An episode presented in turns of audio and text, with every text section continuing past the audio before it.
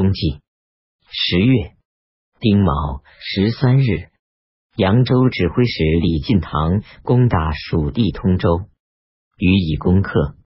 壬午二十九日，后唐任用王延政为建州刺史。十一月甲申朔初一，出现日食。癸巳初十，苏远到达成都。孟知祥听说他的亲戚在后唐朝廷做官的都安然无事，就派使者去告诉董璋，想要和董璋一同上表谢罪。董璋发怒说：“孟公亲戚都完好，当然应该归附朝廷。我的宗族已经杀灭，还有什么可谢的？朝廷下的诏书都在苏院的肚子里，刘成哪得欲问？”我董璋难道不知道吗？从此又成为怨敌。乙未十二日，李仁罕从夔州领兵返还成都。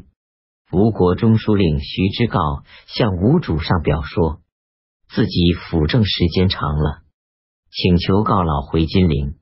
吴主便任命知诰为镇海、宁国节度使，镇守金陵，其余官职如旧。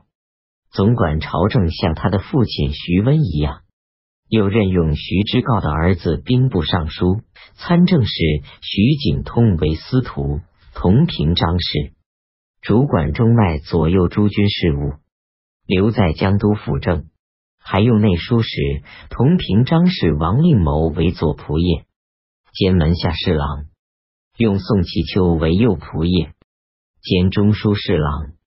二人并同平章事。兼内书使，以协助徐景通。赐德胜节度使张崇进爵清河王。张崇在泸州贪婪暴虐，百姓叫苦。他曾经屡次入朝，用大量财勾结朝中有权有势的高官，因此常常能够返还原镇，成为泸州的祸害达二十多年。十二月甲寅朔初一。开始听任百姓自己铸造农具和砸铁器，没有田二亩。夏秋季那农具税三县。武安靖江节度使马锡生听说后，梁太祖朱温嗜好吃鸡，很羡慕。待到他继承楚王位以后，每天杀五十只鸡供膳食之用。他正居于扶丧之期，也没有悲伤的样子。庚申初七。在衡阳埋葬他的父亲武穆王马殷，将要发丧，顿时吃了数盘鸡汤。前吏部侍郎潘启讥讽他说：“从前阮籍居丧吃蒸小猪，哪一代没有闲人了？”癸亥初十，徐知诰到达金陵，昭武留后赵廷隐上表禀告孟知祥，利州修整城堑已经完成。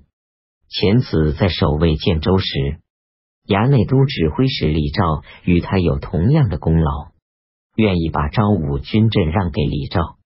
孟知祥称赞了他，但是没有准许。赵廷隐三次表示让位。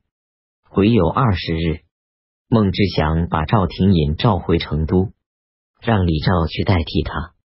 闽国陈守元等声称，奉保皇之命。对闽王王延君说：“如果您能避开王位，接受道，可以做天子六十年。”王延君相信了这个话。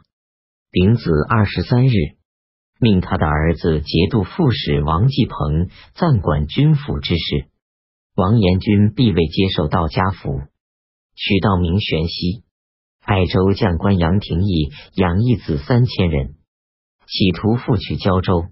南汉守将李进知道此事，由于受到杨廷义的贿赂，不向南汉国主刘公报告。这一年，杨廷义发兵围攻胶州，南汉国主派程止、程宝去救援，兵未到而城已陷，李进逃归，南汉主把他杀了。城堡围攻胶州，杨廷义出城迎战，城堡战败而死。三年壬辰，公元九百三十二年春季正月枢密使范延光上奏，从灵州至州方取镇，使臣及外国入朝廷来进贡的人，很多被党项所劫掠，请朝廷派兵去攻打他们。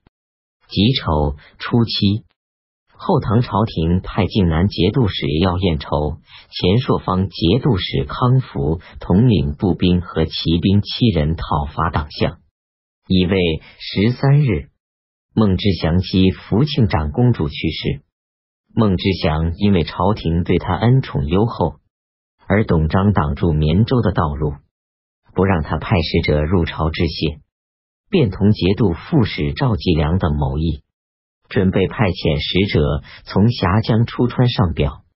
长书记李浩说：“您不同东川商量，而独自派出使者。”那么将来不守协约的责任就落在我们头上了。因而又派人告诉董章，董章不听他的。二月，赵继良与诸将计议，派昭武都监太原人高彦筹领兵攻取毕州，来断绝秦岭以南的兵卒转奔山后株洲的人。孟知祥和自己的僚属商议，李浩说：“朝廷把苏苑等派回来。”还没有向朝廷报谢，现在反派兵侵袭，您如果不顾自家的祖坟和亲戚，就不如发出战报，直取凉州、扬州，哪用得着攻打毕州啊？孟知祥便停止攻取毕州，赵继良从此厌恶李浩。辛未十九日，后唐朝廷初次下令国子监校订九经，雕版印制出售。要彦筹等奏报，攻破党项十九个部族，俘虏二千七百人。